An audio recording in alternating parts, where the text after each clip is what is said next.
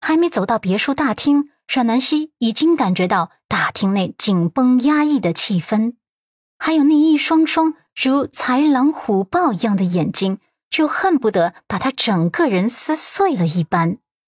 他跌跌撞撞的被扯进来之后，沙发上除了六老太太之外，其他两人都震惊的站了起来，一脸的瞠目结舌。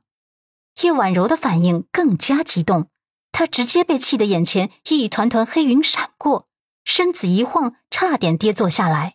他深呼吸，一手扶着沙发边缘，一手按着自己的太阳穴。他摇头，惊悚道：“如果不是亲眼所见，我真的不敢相信眼前这一幕，这太太不可思议了。”冉南希呀，你让我说你什么好？你嫁进陆家之后，虽然我不太能接受你，可是也没对你怎么样。你怎么能做出这样有辱陆家名声的事情？她到底是名门贵妇，尤其是在老太太面前，不管怎么生气、怎么愤怒，还是要端着几分架子，说话也不像徐雅慧那样的口无遮拦。鹿晗看见阮南希这副狼狈的鬼样子回来后。真是心花怒放起来，心里直呼过瘾。这样子低贱的阮南希还能在陆家生存的下去吗？很快，他的目的就要达到了。他心底真是忍不住的激动，可是表面上他还是隐忍着，装出一副吃惊的样子。啊，你。你怎么变成这样了？难道网上那些视频和那些评论都是真的吗？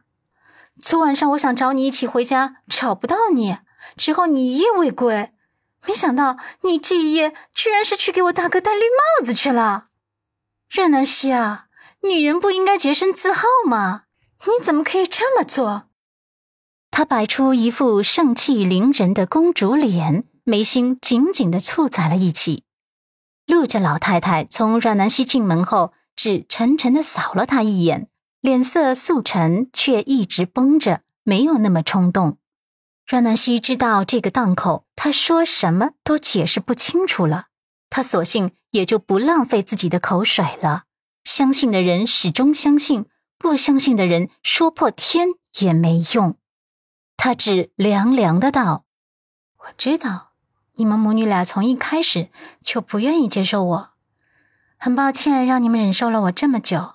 不过以后就好了，你们解脱了，我跟陆先生很快就会离婚了。麻烦你们再忍一天吧。闻言，叶婉柔心底终于舒畅了几分，终于离婚了，真是太好了。不过她也没好意思的表现的太明显，只是假装很无奈的道。你们闪婚一开始就是错误，早点结束也好。鹿晗心底是重重的松了一口气，很好，终于要离婚了，他终于不用每天看着这么讨厌的女人在眼前晃来晃去了。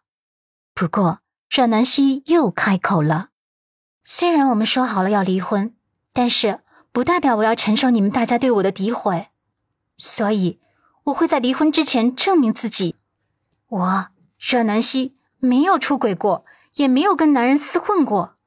昨晚发生的一切，你们只看见了表面，却没有了解过内在。大厅内的空气有些冷，在冷气压下，他的身子更显单薄。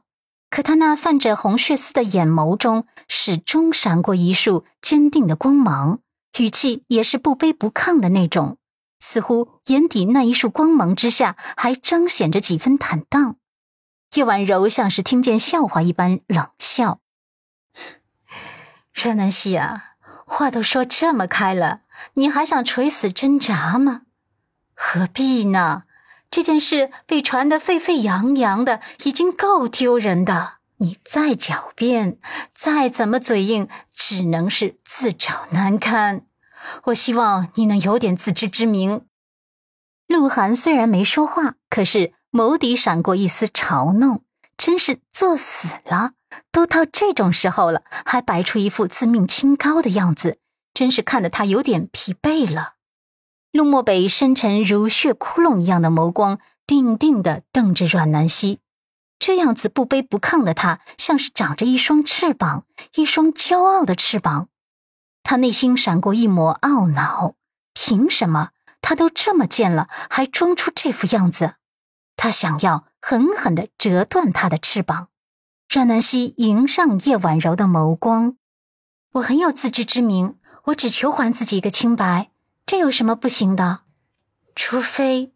你根本不想让我证明自己，你想坐实对我的诋毁，然后逼我跟陆先生离婚。他也不知道此刻自己的勇气哪里来的，只凭着心底的那点热血，想要证明自己。全世界都不相信他，他也不能绝望的放弃自己。